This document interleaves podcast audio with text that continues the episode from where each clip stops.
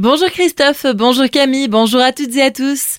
La région Grand Est s'engage dans la lutte contre le harcèlement de rue, dans la continuité du cocktail Mademoiselle mis en place dans certains bars de Strasbourg, avec pour but d'aider une personne qui ne se sent pas en sécurité. La région a créé le dispositif appelé Angela. Un réseau de commerce proposera ce service et permettra de mettre à l'abri une personne qui se sentirait suivie ou harcelée dans la rue. Les commerçants membres de ce réseau seront reconnaissables grâce à un autocollant sur leur vitrine. Ce dispositif a notamment été lancé la semaine dernière à Colmar. On en parle avec Odile Ulrich Mallet, première adjointe au maire. Pour nous, il est important d'être dans ce lien de solidarité, de partenariat, pour permettre à tous les commerçants de faire cette chaîne solidaire de manière à accueillir les femmes, mais aussi les hommes qui pourraient être victimes de harcèlement dans la rue. Le message, c'est tout simplement qu'à Colmar, on est dans une ville où on se sent bien, mais on est aussi prêt à ouvrir nos portes quand euh, quelqu'un se sent en danger, en difficulté. Il est clair, et Madame la Présidente du tribunal l'a dit tout à l'heure, que si en plus ce dispositif pouvait nous permettre permettre à sensibiliser les commerçants et tous les témoins pour favoriser leur témoignage et permettre la poursuite, on aura également gagné une étape dans la lutte contre la violence faite euh, notamment aux femmes. Déjà présent à Mulhouse ou à Guenot, le dispositif Angela prend de plus en plus d'ampleur à travers la région. Vous pourrez retrouver un second entretien avec Sylvie Dalguer, conseillère régionale déléguée à l'égalité femmes-hommes, sur notre site azur-fm.com. Dans le même thème, la préfecture du Bas-Rhin a justement dévoilé quelques chiffres dans le cadre de la lutte contre les violences faites aux femmes. Dans le département en 2023, entre le 1er janvier et le 5 novembre, 1100 41 infractions de violences sexuelles, 49 verbalisations pour harcèlement de rue et 3299 victimes de violences intrafamiliales ont été recensées.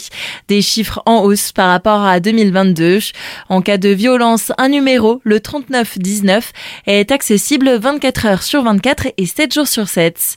Et c'est dans ce cadre-là que les Agnoviens ont rendez-vous demain.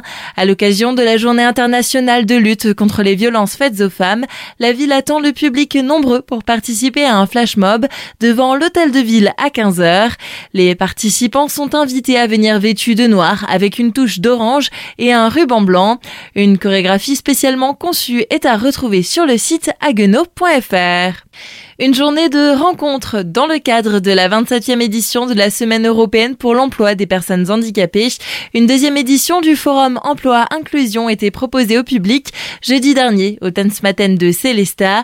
Pascal Ritter, responsable de secteur de l'association Cap Emploi, nous parle des objectifs de cet événement. Créer du lien entre les personnes en situation de handicap avec les employeurs qui recrutent, mais aussi des organismes de formation. Mais ce n'est pas que ça. C'était aussi permettre la rencontre avec des institutionnels qui s'engagent vraiment pour l'emploi et la formation des personnes en situation de handicap. Et en fait, nous sommes là à l'écoute des personnes en situation de handicap pour leur dire que c'est possible, des solutions existent. L'événement avait débuté dès le matin 8 heures où candidats, recruteurs et partenaires se sont rencontrés autrement.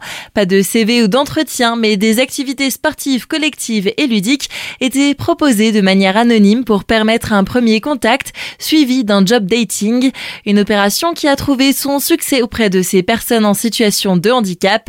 Certains participants nous dévoilent ce qui leur a plu. La convivialité. C'est parti sur l'anonymat du coup et c'était quand même une franche rigolade malgré nos, nos handicaps. On a un petit peu surpassé tout ça faire de l'activité physique. C'est vrai qu'au début j'étais un peu stressé de venir et puis après au fil du temps ça allait de mieux en mieux.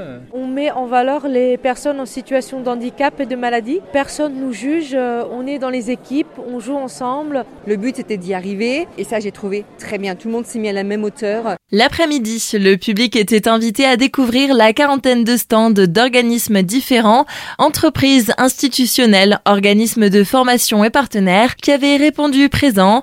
Retrouvez tous nos entretiens sur notre site azur-fm.com. Et dans la vallée de Münster, notez que la piscine est fermée depuis hier pour vidange et travaux de maintenance. Réouverture le mercredi 27 décembre.